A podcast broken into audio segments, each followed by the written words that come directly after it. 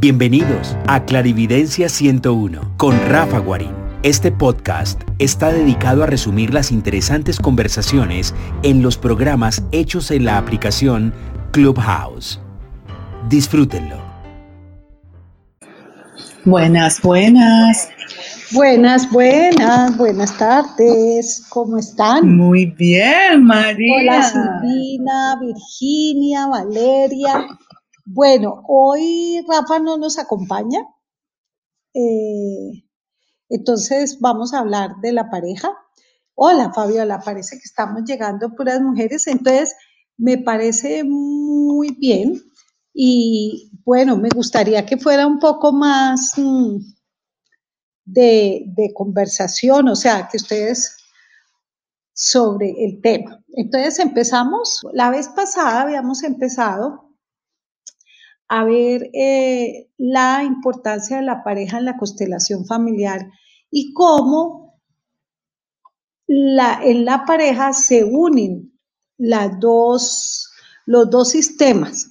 Esos dos sistemas pueden ser, eh, generalmente puede, o sea, pueden ser contradictorios, pero ambos tienen mm, la misma vibración, digámoslo así. O sea, si eh, yo tengo que resolver algo relacionado con el abandono, inconscientemente voy a buscar a alguien que me abandone. Si tengo que solucionar algo con eh, la agresión, con el engaño, o sea, lo que yo tenga que resolver, eh, voy a buscar una pareja que tenga que resolver cosas similares. Y lo reconocemos porque en su historia familiar y en nuestra historia familiar van a haber casos parecidos. Bueno, entonces nosotros habíamos visto que en la, en, la convivencia se unen los dos sistemas. Cuando yo me uno a la pareja ya formo parte, el alma familiar une a las dos parejas. Así que ya yo formo parte del alma familiar de mi suegra, de mis cuñadas y de toda mi familia política. Muchas veces hay conflictos porque estamos viendo eh, reflejado en ellos nuestros propios aprendizajes. Es decir, a veces entre más duelas porque más eh, tenemos cosas que están entrando en, digamos, en frecuencia, en la misma frecuencia vibratoria de la familia con la que eh, yo entré a formar parte cuando me casé con mi pareja. Bueno, entonces dice nos relacionamos por correspondencia. Mm,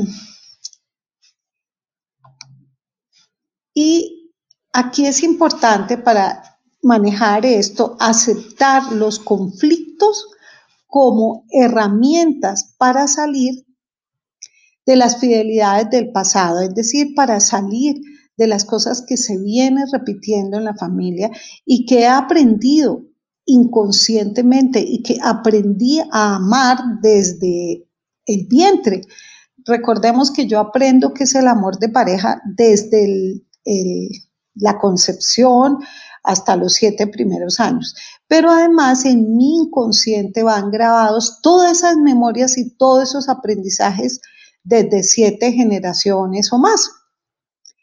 Entonces, cuando nosotros eh, estamos en el niño y solo culpamos, el problema que yo tengo es porque el otro me hace, cuando estamos en el me, es que me dice, me hace, me, me hace sufrir, me hace, estamos en el niño y perdemos la fuerza y perdemos la libertad. Cuando entramos en el adulto y es, ¿por qué a mí me dolió tanto tal actitud, qué memoria hay en mí o qué memoria hay en mi familia que yo estoy repitiendo ese dolor. Entonces, eh, por eso me duele. Si supongamos, si en mi familia no ha habido, eh, no sé, abandono, eh, yo no estoy viendo el abandono en nada, no lo conozco, no lo percibo.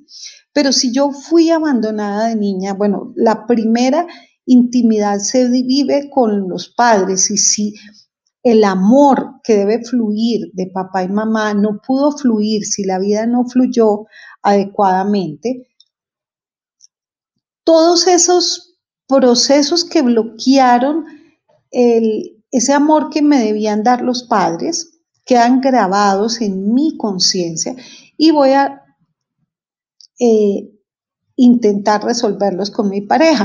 Entonces, si mi padre me abandonó o mi madre me abandonó, voy a buscar una pareja que me abandone. Si, mm, bueno, si no fui, no tenía aceptación, en fin. Entonces, desde cuando yo estoy repitiendo, cada vez que yo repito, estoy en el niño, estoy repitiendo esa forma de amar y estoy en el víctima y estoy culpando al otro. Pero cuando yo me paro en el adulto, no juzgo, no culpo y entro como un observador, un observador no desde mis emociones, porque eso es desde mi ego, ni desde mi eh, mente, porque también es mi ego, sino desde el alma. Entonces yo entiendo que formo parte de esa alma familiar y que lo que estoy sintiendo es porque lo debo sanar en mí. Entonces ya en vez de decir, uy, no es que mire esa hijo de madre que no sé qué y se fue y tal cosa, entonces digo, ¿por qué a mí me duele eso? ¿En qué momento yo viví un abandono similar con mi mamá, con mi papá? Y en constelación lo que vamos a hacer es a buscar en qué momento vivimos esto. Eh, me vi una serie divina que se les recomiendo, se llama Mi Otro Yo en Netflix, sobre constelación familiar y hablan mucho de, pareja.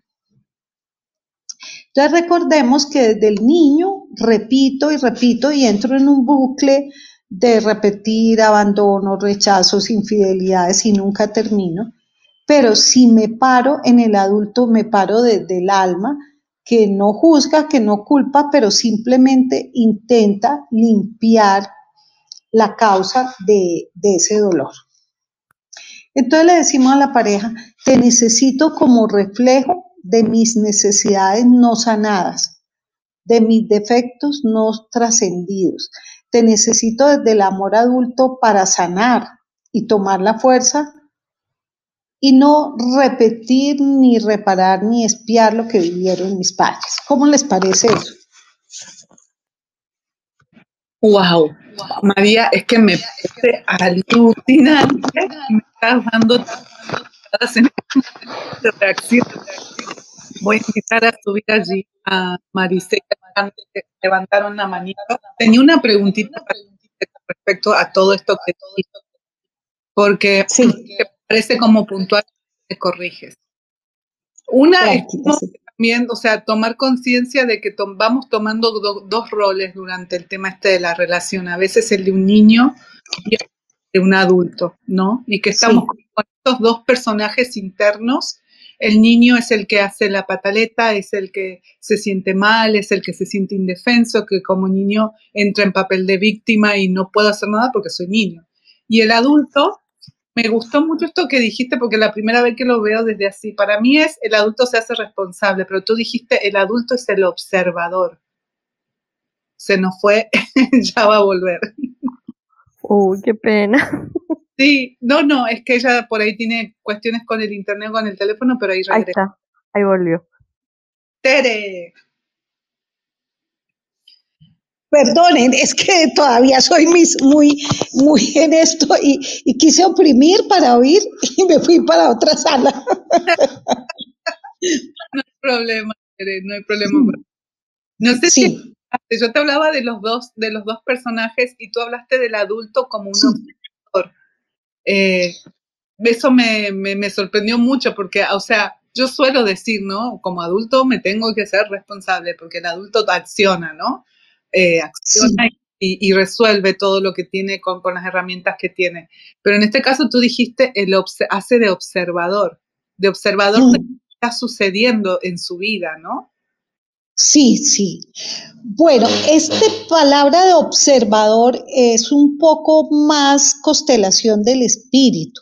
Es decir, eh, Hammer al final terminó en constelación del espíritu más, teniendo en cuenta que nosotros somos un alma viviendo en un cuerpo, un cuerpo que tiene parte física, emocional y mental. Ante los conflictos, pues nosotros reaccionamos a nivel emocional y a nivel emocional es repitiendo las mismas emociones que hemos aprendido. A nivel mental, repitiendo los mismos aprendizajes y los mismos conflictos que hemos obtenido. Y la única forma para salirnos de ese niño que, o bueno, de, estar en esos, repitiendo esos ciclos es eh, conectarnos desde el alma y desde el alma es el observador, es el que entiende que yo como alma vine, elegí vivir en ese cuerpo, elegí dentro del plan del alma esa pareja, elegí dentro del plan del alma esa familia, porque en esa era en la que yo podía sanar todos mis procesos. Entonces, es mirar un poco más donde no se juzga, no se culpa y se acepta que todo está dentro de un plan perfecto y que si yo elegí eso es una oportunidad para crecer. Entonces el observador ya no está eh, en, las emociones, sino está desde, eh, desde el alma, ¿no? Entonces en constelación se ve lo que sucedió sin juzgar y sin culpar. Sí, ya. Me encantó. me encantó. Una puntita más. Una puntita más. Sí.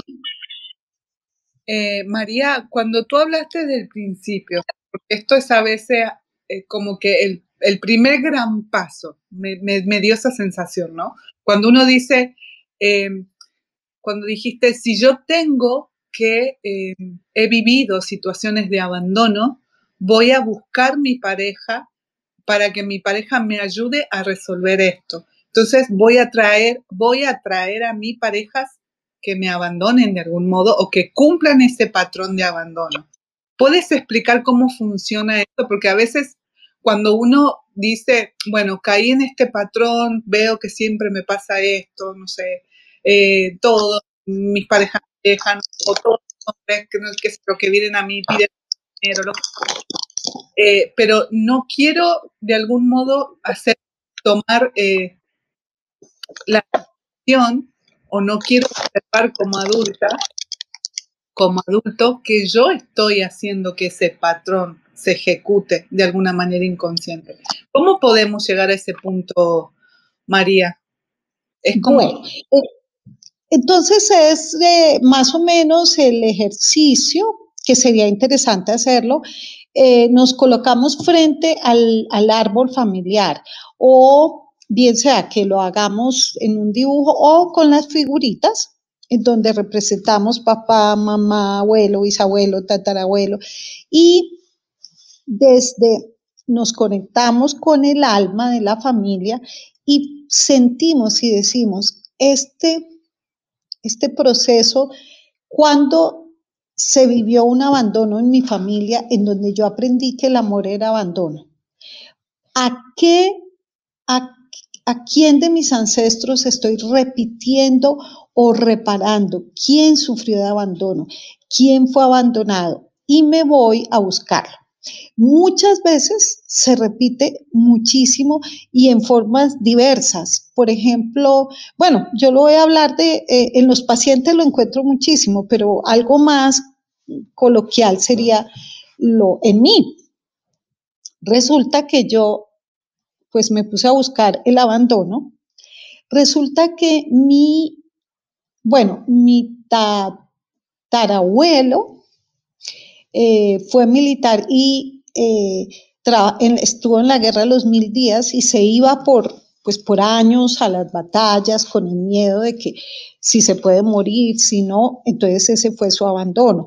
Después nace mm, eso fue el tatarabuelo por el lado de, de mi abuela, pero el, el, el abuelo después viene y él trabaja en los ferrocarriles nacionales.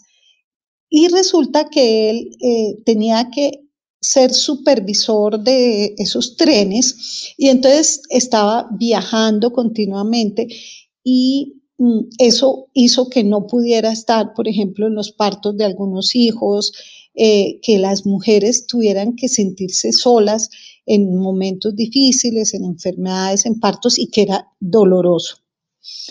Eh, después viene la otra generación y hubo, por ejemplo, mi tía se casó con eh, su esposo que adoro, un oficial de la Armada que entró a la flota mercante. En la flota mercante ellos trabajan en el año, pues más o menos ocho meses en alta mar. Entonces, volvía y, se repetía. Digamos, estos eran por profesión, pero también habían algunos en donde había habido abandono, en que se iban, mm, pues por otras razones, pero casi en todos había la sensación de abandono por trabajo. Eso mi mami se casa con mi papá, que pues mi mamá es de aquí, de, de, Bogotá, en fin, nada que ver, y mi papi es antioqueño, pero sin embargo, él también se va dos, tres meses por negocios y no está en los momentos que se necesita. Y, y esto se va repitiendo. De hecho, por ejemplo, a mí los partos me toca irme sola a tener los partos. Eh, y para mí pues era doloroso porque eh, tenía que irme a la clínica yo solita eh, a tener mi hijo mmm, hasta que yo dije, porque claro, uno dice, pero es el colmo, ¿cómo no me acompaña? ¿Por qué no? Hasta que me puse a ver qué había pasado y me di cuenta que veníamos de muchas generaciones donde había un abandono y empecé a sanar. Entonces se va y se mira al primero que vivió ese proceso de abandono, se honra, se acepta eh, y se incluye dentro del corazón. Y de ahí se va limpiando y se va diciendo, recibo la energía ancestral corregida, sana, libre. Entiendo que ese ese abandono era la elección de ustedes como pareja, era el aprendizaje de vida. Yo no lo repito ni lo reparo. Y así, eh, una vez que uno sana, ya puede uno conseguir una pareja que, en que el amor no es abandono. ¿Sí? Wow. ¿Qué les parece? Eso, eso. Le voy a, a, a Ale de pronto si tienen alguna pregunta. Ale, ¿estás allí? Sí. Hola, ¿qué tal? María Teresa, hola a todos. Hola.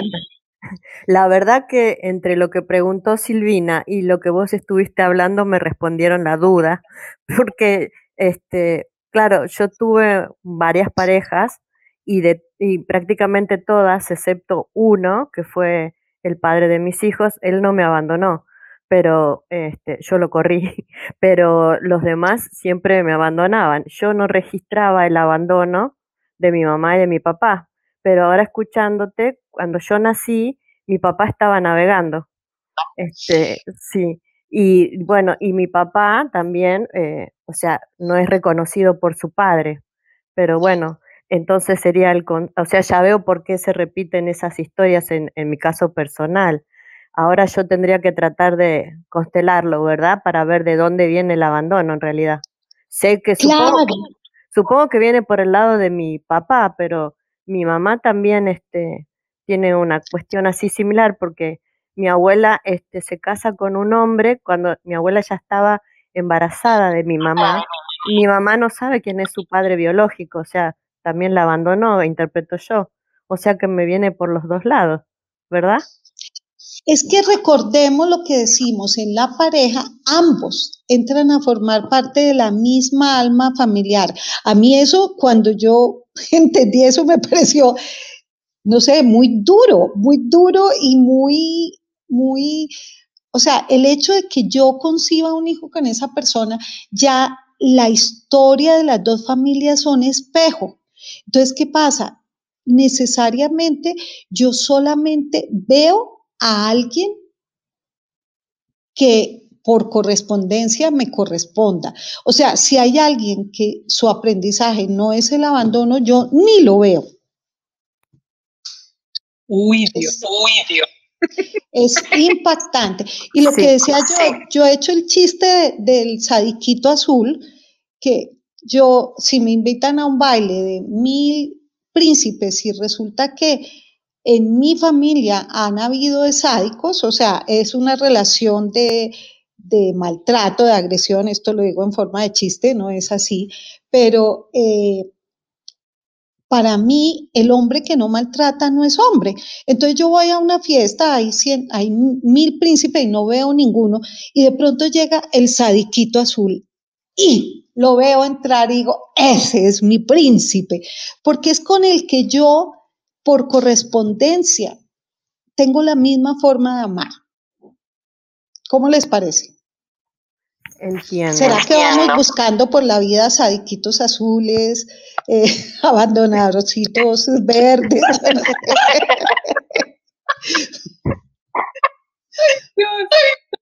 Toca Entonces, María eh, Tere, me quedo con la palabra. Toca ser observador. Toca ser observador. Y todo conflicto es una oportunidad de crecimiento. Cuando algo me duele es porque eso me ha tocado un, punto de conflicto en mi árbol familiar, un punto de fidelidad eh, que nos ata al sistema de origen y nos está mostrando qué, es lo que tenemos que tratar o qué, para qué fuimos elegidos en, en el árbol familiar o, o que no aceptamos de nosotros mismos. Y, no somos culpables ni la persona con la que estamos somos, es culpable, simplemente pertenecemos a dos árboles en donde nosotros para entrar nos dijeron, ok, usted tiene, quiere entrar, pero necesitamos que usted haga ver tal problemita. Ah, hubo un ancestro que fue excluido, que no fue reconocido o que fue abandonado y eso se repite y se seguirá repitiendo hasta que alguien lo mire, lo observe y lo sane. Y entonces, eh, eso. Entonces dice, si yo estoy, tengo rabia con el otro, me doy cuenta que lo que rechazo en el otro lo tengo que sanar en mí.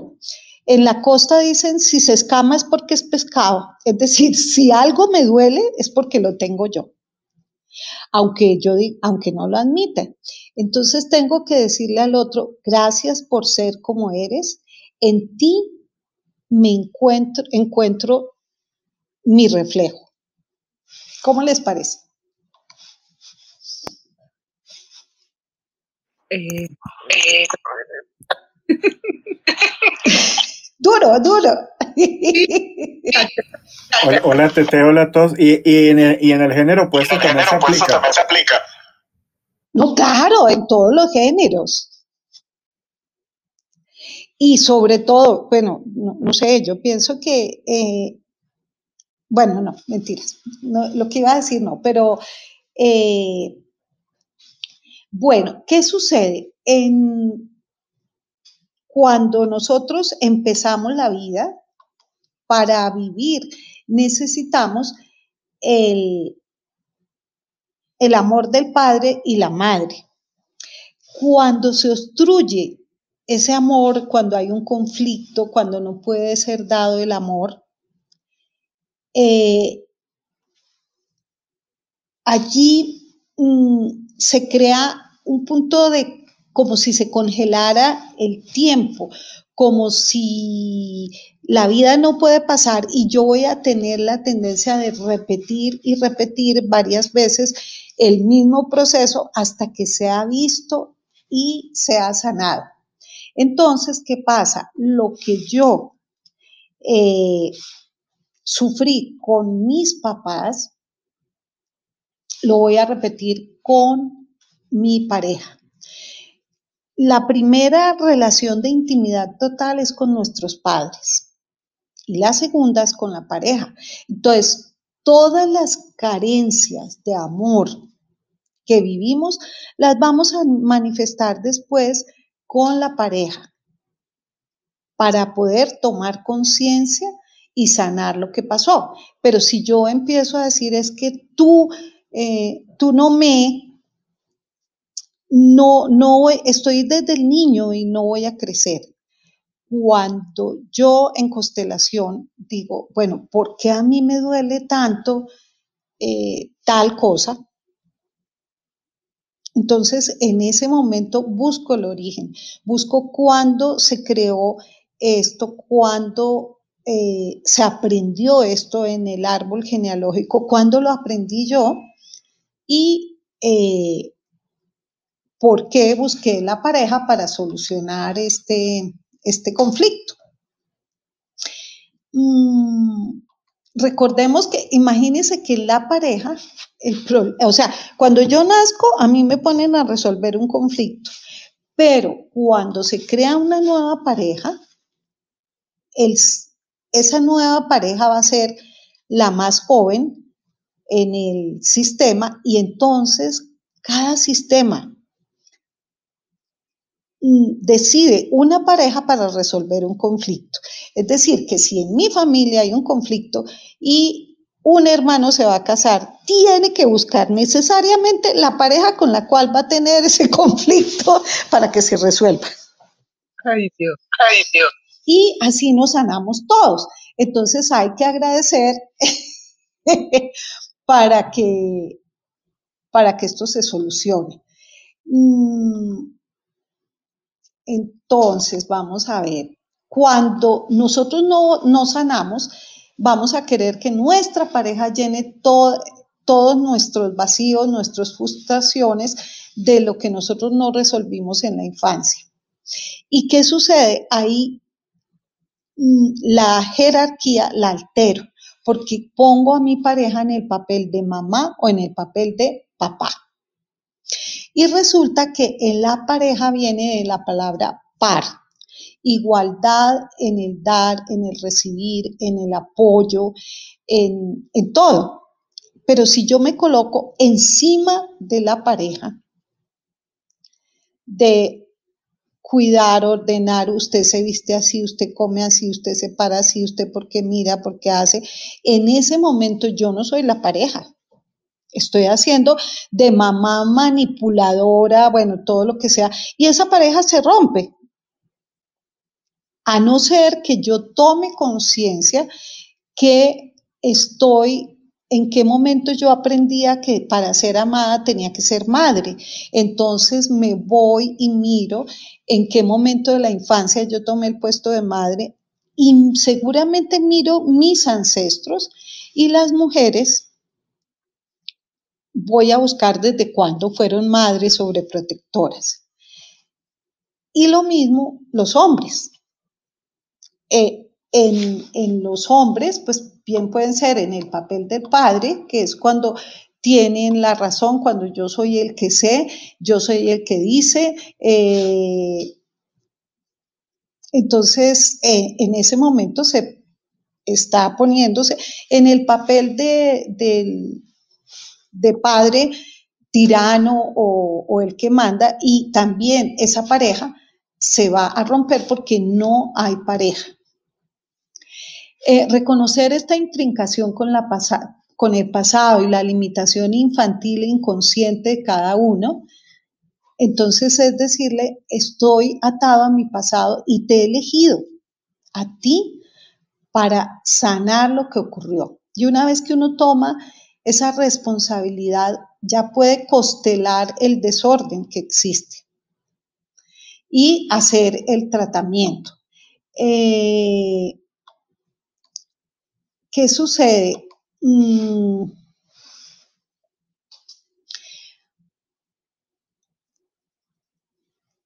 Eh, por ejemplo, yo, eh, uno ve en noticias la cantidad de violencia familiar que hay.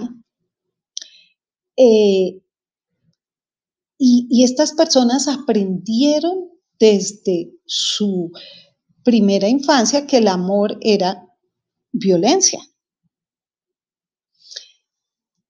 Y seguramente viene de muchos ancestros anteriores.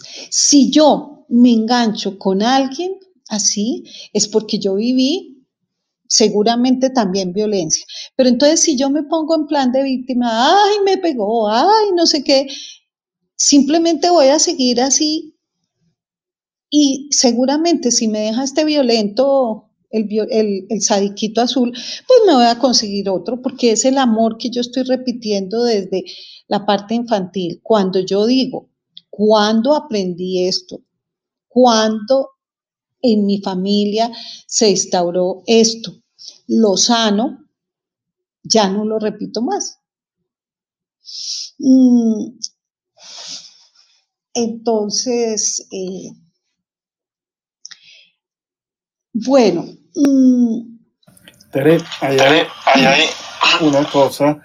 Ah, yo tengo un amigo que su mamá fue violenta, o sea, y ella fue violenta por, ah, digamos, porque no se tiene confianza ella misma o no se conoce en ella misma y prefirió eh, por interés eh, casarse eh, tuvieron un hijo eh, y este, este señor, el hijo, eh, casualmente, o sea, teniendo una buena parte de su familia, digamos, de mujeres que no son violentas, que son equilibradas, ha buscado los patrones de la misma pareja, de la misma mamá, o sea, es una persona muy joven y ya va como en tres, parejas que han sido bastante eh, violentas, pero lo que yo vi es que eh, la primera fue violenta por, por, negarlo, o sea, porque no, o sea, no lo dejaba hacer él, le daba pues, eh, ciertas agresividades, digamos, de grupo. La segunda, lo que vi es que era agresiva ya físicamente, o sea, era, era eh, digamos, maltratadora física. Y la tercera, eh, eh, era alguien que no lo respetaba, o sea, siendo una persona que es una persona muy correcta, muy, digamos, muy buena persona, esta última simplemente no lo respetaba y, y, pues digamos que hasta le era infiel y todo.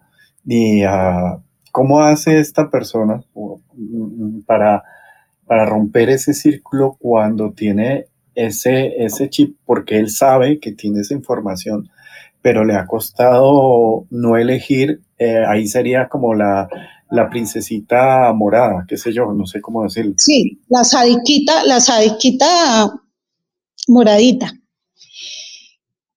Sí, o sea, hay que bueno, ahí ya entendió que la mamá, seguramente la mamá también está repitiendo esto, seguramente viene de muchas generaciones.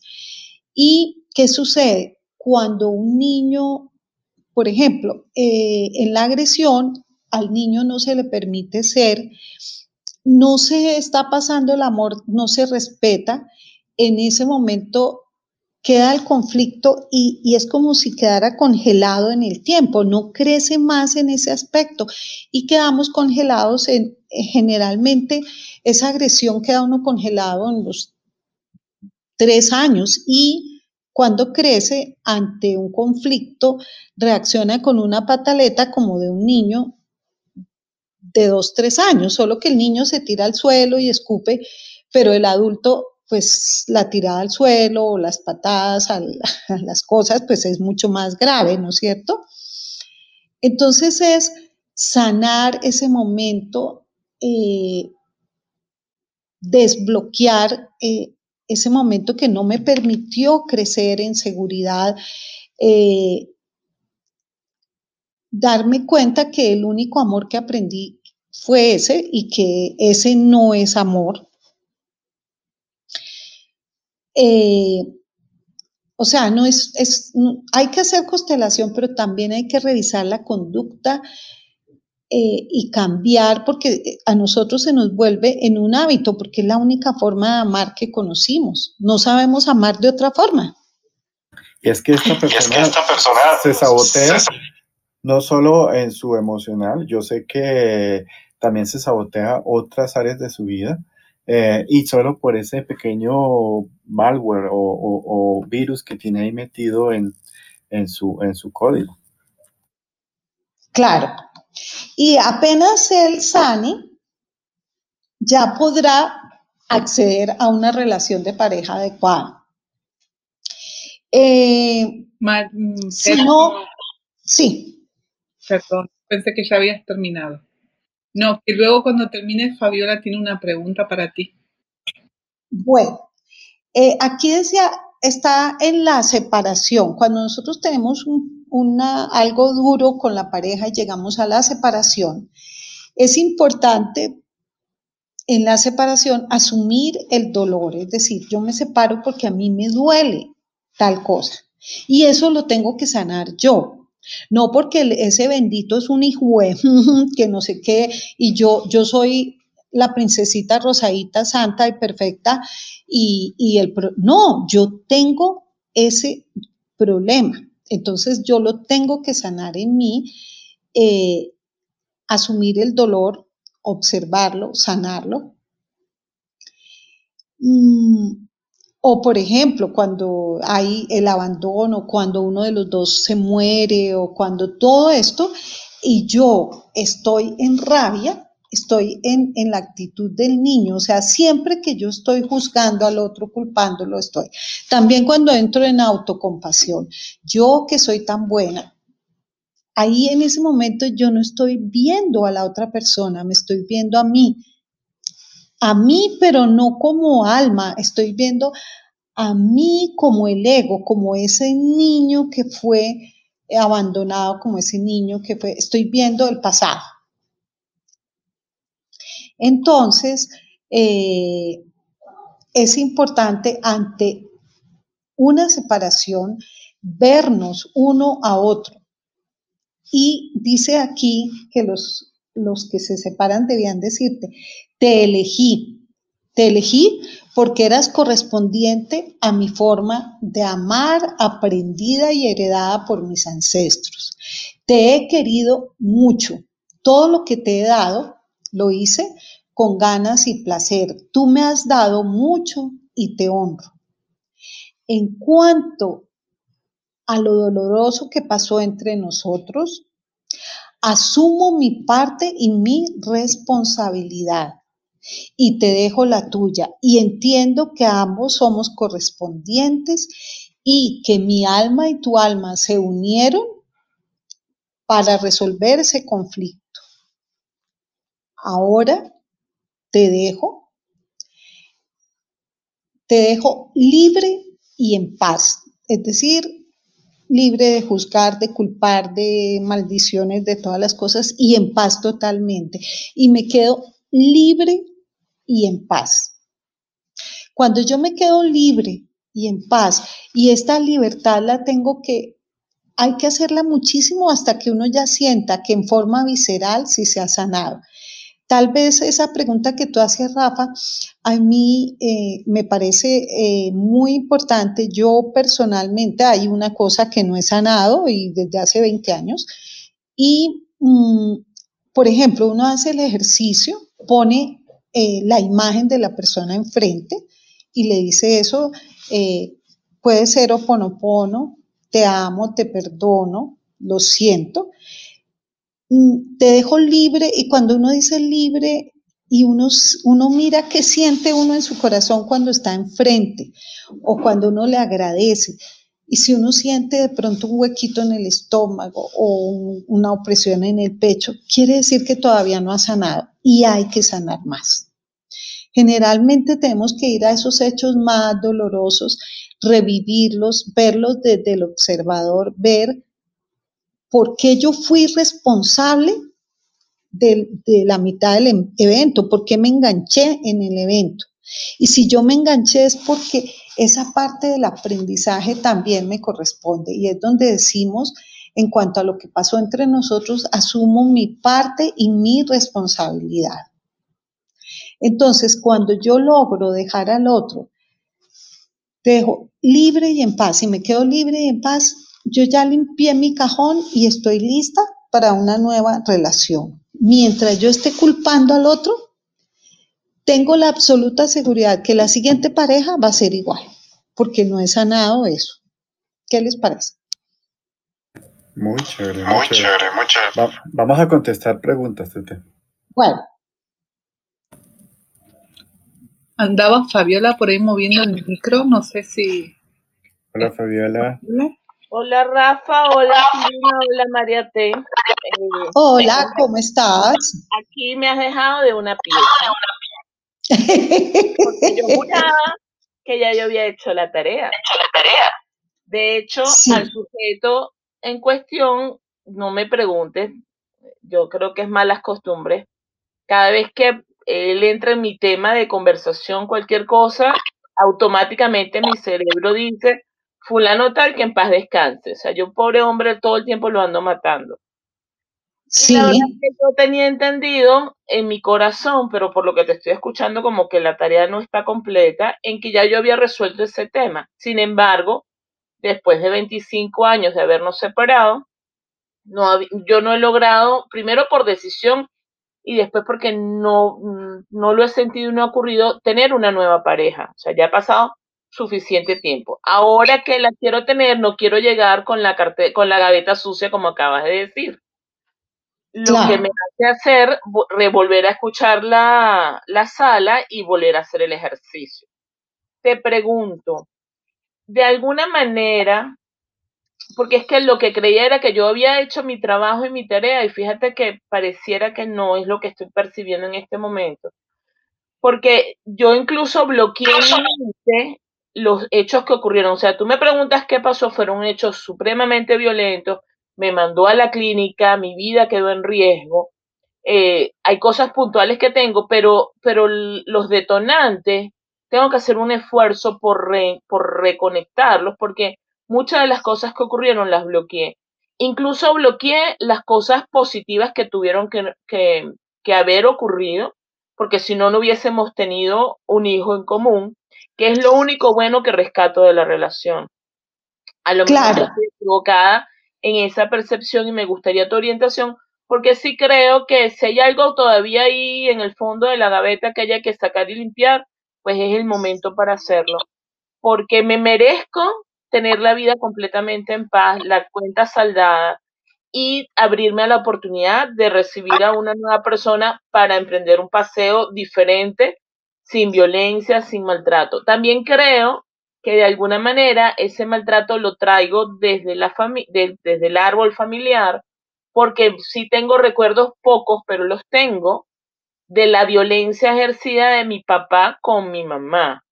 Desconozco si agua más arriba, o sea, si mis abuelos fueron violentos con mis abuelas en algún momento, o si alguien más en la familia, pero yo sí me acuerdo haber presenciado muy pequeña episodios muy violentos de mi papá con mi mamá.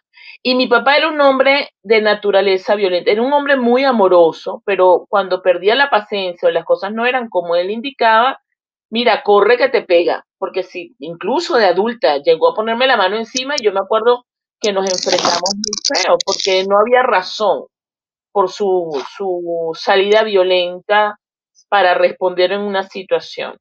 Em, él tuvo que pagar las consecuencias por, su, por sus actos y por su violencia y porque no lo supo hacer de una manera diferente. Pero yo no quiero que esa historia se repita. Entonces, si tengo la información, creo que es el momento de trabajar en eso y resolver eso y sanarlo para, para lo que viene más adelante, que es mi hijo e incluso mi sobrina. O sea, el, el, como digo yo, el árbol hacia abajo si soy yo la que tiene que hacer la tarea, pues con todo el amor lo voy a hacer. Entonces me encantaría tu orientación al respecto. Gracias, feliz tarde. Claro, muchísimas gracias, me parece eso interesantísimo. ¿Qué sucede? Yo reviso así, abuelo pájaro, y si viene violencia. Es más, creo que los abuelos de tu, los papás de tu papá, ahí yo siento que hubo mucha violencia. Y esto viene, a ver, abuelo, tatarabuelo, y antes no veo. ¿Tú qué sientes, Rafa? Eh, veo, veo que hay que analizar, una parte, eh, por, eh, la, por la... Es que hay, hay eco y me digo, eh, por la parte también de la mamá, o sea, la parte masculina y la parte de mamá, veo que como que se intercalaron un poquito la agresión. Y el papá es que parte de la información no se la dieron a él, o sea, él quedó como, como sin piso con su información emocional. Y al hacer eso, eh, se inventó ciertas reglas, o sea, inventadas, y muchas de ellas salieron incluso de películas de, de cine, para que supiera cómo era criar una familia o el amor. Entonces, por eso eh, tiene un concepto un poquito eh, distorsionado, porque en, el fondo sí es una persona que quiere ser muy amorosa, pero como eh, se crió, digamos, con películas en que, en, pocas, en que eran un poco, no sé, películas, eh, él juraba que eso era, era la, verdad y, y ahí se distorsionó un poquito. Es que recordemos que nosotros aprendemos a amar cuando todavía no tenemos una mente lineal. Es decir, nosotros aprendemos el amor en el vientre cuando no hay lenguaje, no hay una mente, es simplemente emoción y, aprendemos el amor como lo viven nuestros padres. Simplemente eh, si es agresión, pues es que es así y no tenemos otro, otra forma. Y lo que dice, sí, hay mucha razón, es no podemos buscar agresión de un solo lado. Puede que sea más marcada en un solo lado, pero las dos familias se unen por correspondencia. Entonces, tanto por el lado de la mamá como por el lado del papá hay agresión. ¿Cuándo sanas tú a tu cónyuge? Cuando tú te miras desde, tú eres el alma, el otro es el alma. O sea, los, ambos son esos seres de luz que vinieron a habitar un cuerpo con un aprendizaje y el aprendizaje es la violencia, digamos. Entonces, es lograr desde el alma y decirle eso, mm, gracias, eh, gracias por haberme elegido como pareja, yo también te elegí, te he querido mucho y eh, o sea, recordar la parte buena, me has dado mucho y te honro. Eh, y en cuanto a la parte de violencia, asumo mi responsabilidad y te dejo la tuya. O sea, entiendo que ambos venimos con un aprendizaje similar, eh, de la forma que sea, y por correspondencia nos encontramos para sanar eso. Entonces hoy entiendo que mi alma y tu alma decidieron encontrarse para sanar esto. Entonces ya cuando nosotros entendemos eso, ya logramos sacar esos sentimientos de rabia, eh, del que juzga, el que culpa está en el niño. Cuando yo estoy en el niño, en el víctima, en yo soy bueno, tú malo, en ese momento no estoy sanando, estoy repitiendo y preparándome para volver a repetir. Entonces es ver al otro, agradecerle, mirarlo y entender que fuimos responsables también. Y es cuando, bueno, uno eh, puede, si uno quiere, puede decir, recordar un momento lindo, dice, siempre llevaré en mi corazón este momento. O por ejemplo, lo que tú dices, me dio un hijo. Bueno, siempre eh, llevo a mi, eh, llevo a nuestro hijo, te agradezco nuestro hijo, saco cualquier sentimiento guardado en mi cuerpo diferente al amor, porque todas esas rabias, todos esos quedan guardados en cada célula y ahí están, esperando para repetir. Entonces es importante limpiar eso y tenerlo enfrente, honrarlo y entonces decirle, eh, bueno, ahora ya cuando esto pasa, entonces le dices, te dejo libre y en paz. Y me quedo libre y en paz. Cuando yo ya logro sentir que yo me pongo enfrente de la persona, le digo, te dejo libre y en paz, me quedo libre y en paz, sería capaz de abrazarlo, de cerrar los ojos y, y, fundirme en un abrazo de alma con alma, en ese momento yo ya estoy lista para tener una pareja sin repetir. Y puedo hacer el ejercicio y decir, y me dispongo ahora a tener una nueva pareja. Eh, ay, perdona que viene la... Sí, ve, ve y contesta. Sí. Aquí es que eh, María Teresa tiene ahorita consulta, creo. Entonces le, la, le marcan ahorita. Por eso creo que no vamos a poder subir ahorita más personas para, para responder las preguntas. Pero no se olviden que el próximo jueves, aquí en la 101 Clarividencia, eh, jueves a las a la una de, la tarde, eh, volveremos con María Teresa y hablaremos un poco más el tema de las constelaciones. Y eh, el martes, el martes a las 7 y 10 hora Colombia, continuaremos con, digamos, el martes herramientas, que estamos dando toda esta eh, información. ¿Listo, Tete? Listo, listo. Qué pena que no puede quitar el, timbre.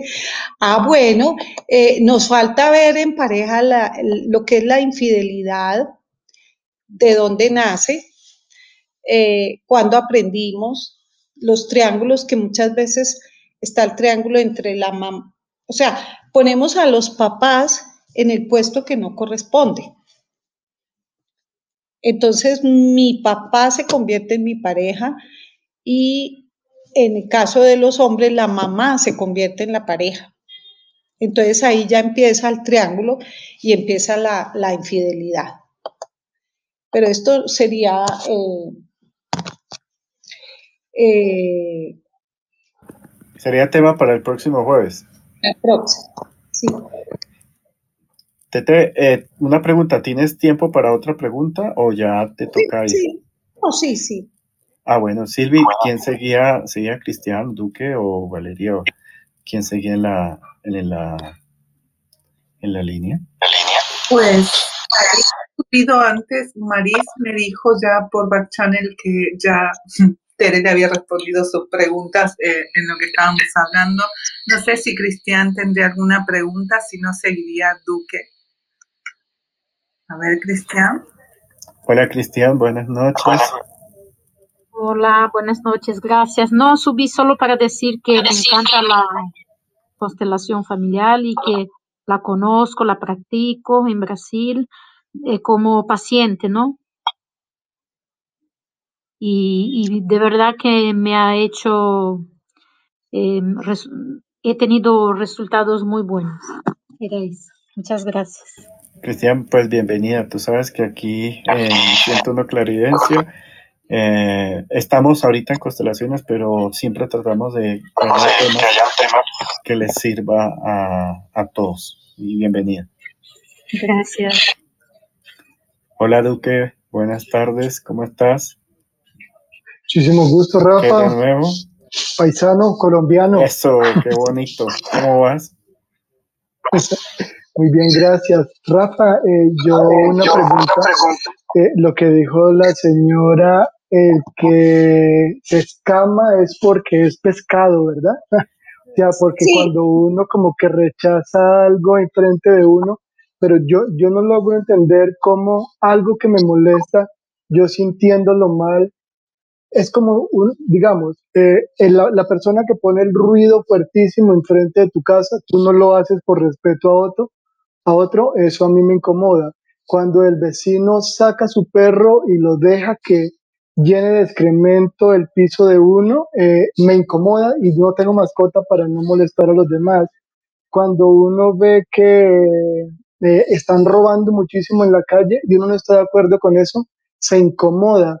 Pero, ¿por qué tiene uno que sanar algo que, que le está incomodando, pero es algo que, que va como en contravía de todo lo que uno quiere practicar o siente practicar? ¿Qué debe uno aprender de además de eso?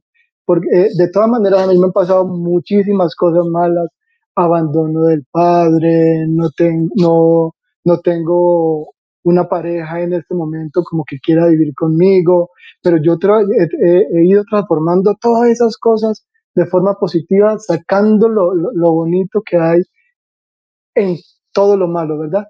Pero ya llega uno a un punto donde dice, pero, pero aún yo tratando de, de, salir adelante con todas las cosas y, y por qué todavía ya lo he solucionado en mí, creyendo que ya lo he solucionado en mí, pero me sigue incomodando muchas de las cosas que están afuera. Tendría uno que hacerse el de la vista gorda con todo lo que pasa y como que no se inmute por nada, así sea algo injusto, sea algo que está atropellando, que está incomodando, que está haciendo mal a alguien. ¿Sería eso? No, no sé, ahí quedo confundido. Muchísimas gracias. Listo, esto me parece maravilloso. Eh, ¿Qué sucede? Es que uno centra la atención, uno ve lo que conoce, uno solo reconoce lo que conoce. Entonces, cada vez que hay algo que a mí me molesta, tengo que ver en qué momento de, por ejemplo, en qué momento de mi infancia sentí que había injusticia, en qué momento de mi infancia no fui respetado, en qué momento de mi infancia fui agredido, ir a sanar esto. Yo pongo un ejemplo que es, pues, eh, muy sencillo, que digo que una persona, tres personas están en un semáforo pasando una calle. Va eh, llega al semáforo y viene un carro y toca el pito durísimo. Entonces, la persona que ha vivido miedo a la muerte porque tuvo una enfermedad o un accidente o porque perdió a algún ser querido de muerte, cuando siente el pito, brinca y esa persona dice, yo me vi debajo de la llanta, es que yo sentí que me iba atropellar, es que el tipo me pitó porque me iba a atropellar, me iba a matar y para él eso es real y llega a la casa diciendo, es que me iba a matar. El otro, que tiene miedo a la agresión, que seguramente fue agredido, fue gritado en la niñez, cuando el tipo pita, él oye el sonido como agresión y le da rabia y llega en la casa diciendo, pero es que aquí la gente se ha vuelto terriblemente agresiva. Yo iba a pasar la calle y un tipo me echó pito como si fuera que ellos son dueños de la calle o qué. Y el tercero, que tiene miedo al abandono, quita el carro y dice, ay Dios mío, ¿quién es? ¿Quién es? Ay no, yo no lo reconocí, siempre me pasa lo mismo, yo no saludo y después la gente, por eso es que he perdido todas las amistades, por eso es que nadie me quiere, por eso nadie está conmigo, porque yo... Y resulta que se, seguramente al tipo accidentalmente le sonó el pito o por algún motivo. Pero cada persona, según su propia historia, lee cada evento en forma diferente. Entonces, todo lo que me causa dolor o sufrimiento no está afuera, está dentro. ¿Qué opina?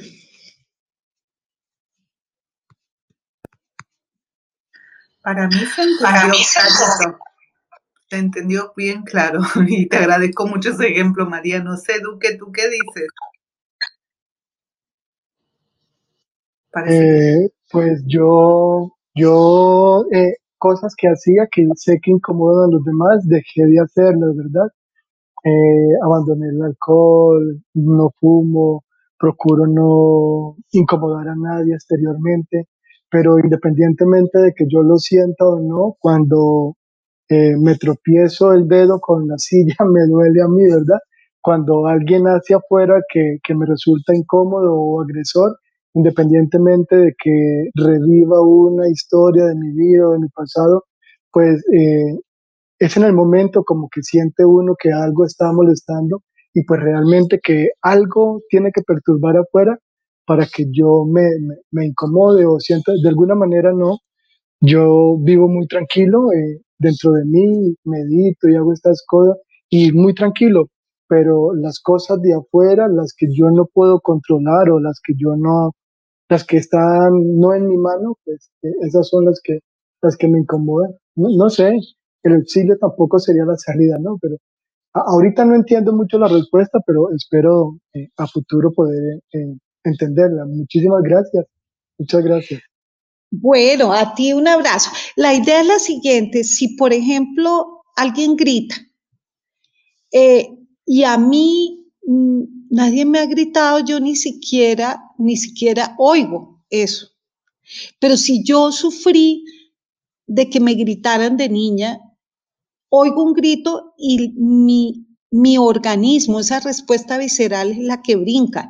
Yo voy a sentir hueco en el estómago, siento el susto y, y me siento agredida porque eso lo viví en un momento en que yo no me pude defender, en que yo necesitaba de esos padres para sobrevivir. Por ejemplo, si yo siento que hay cosas entre los dos, tres años que sentiste eh, como, como que no, no fuiste eh, respetado, fue un poco agredido, en esa edad muy, muy... Entonces, ¿qué sucede? Cuando uno va y busca y sana y generalmente uno ve muchas veces algo que uno sentía agresión, eh, cuando uno entiende que el papá estaba pasando por momentos muy duros o la mamá o, o, ellos vivieron también una niñez dura y solamente están repitiendo la única forma de amar que aprendieron, aprende uno a irlos perdonando y cuando ya uno perdona, uno deja de ver esa agresión afuera y, y deja de encontrarse. Es que eh, la vida nos, nos sigue mostrando desde afuera lo que todavía no hemos sanado adentro. Es lo que, lo que pienso. Listo. Bueno, un abrazo muy grande. Tere, eh, queda una última pregunta. ¿Tienes tiempo? Sí, sí. sí. Eh, hola Valeria, buenas tardes. ¿Cómo estás? ¿Cómo te ha ido? Hola, buenas tardes. Ah, muy bien aquí trabajando con toda mi bueno. Qué bueno. Mi pregunta es, este, ¿cómo, ¿Cómo es la mejor forma de trabajar la constelación familiar? No sé si... La mejor forma, ¿a qué te refieres? Ajá, ¿cómo es, ¿puedo trabajarlo a distancia o tiene que ser presencial? No, puede ser a distancia y puede ser de diversas formas. O sea, mmm, hay diferentes métodos. Eh, puede ser por medio de un grupo en donde uno simplemente le asigna a cada persona, le dice, tú vas a hacer mi papel, eh, o sea, tú eres yo, más o menos, o simplemente se puede hacer con eh, muñequitos, con dibujos, en fin en donde uno entra, lo único es ese instante en que uno entra en contacto con esa alma familiar y,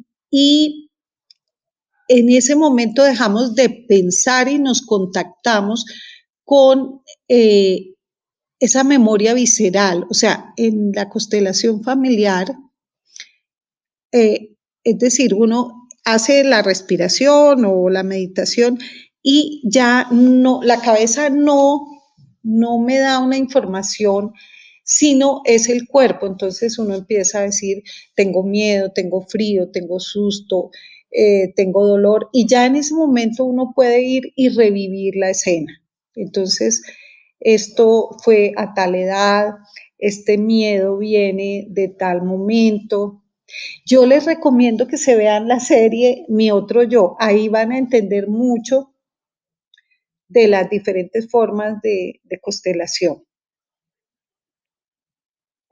Ok, muchas gracias. muchas gracias. Acabo de ver esa Acabo serie. de ver esa serie y la atención. la atención.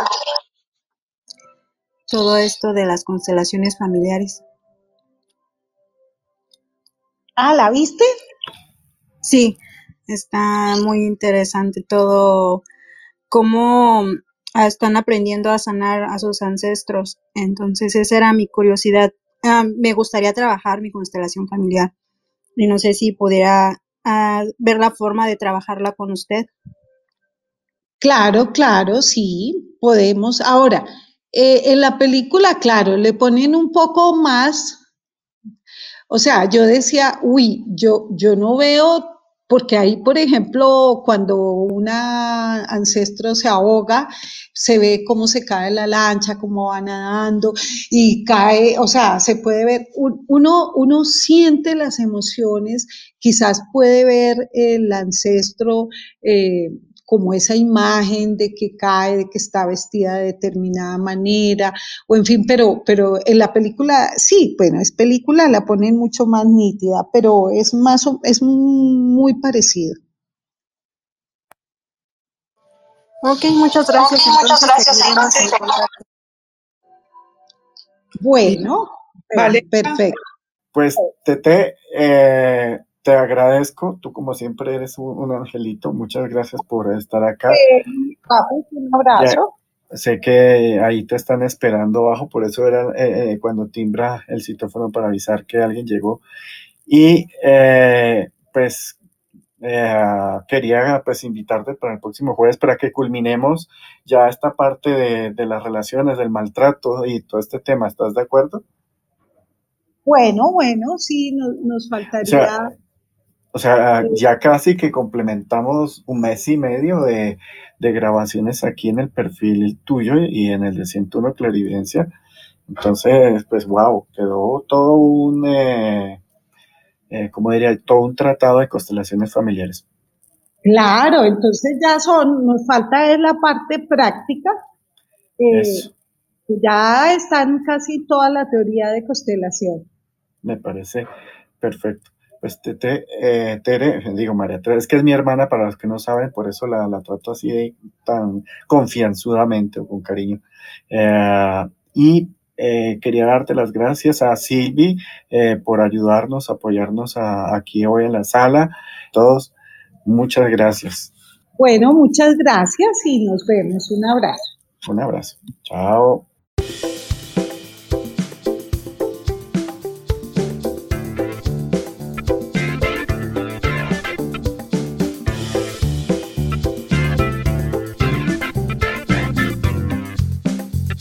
Estamos escuchando Clarividencia 101 con nuestro anfitrión, Rafa Guarín.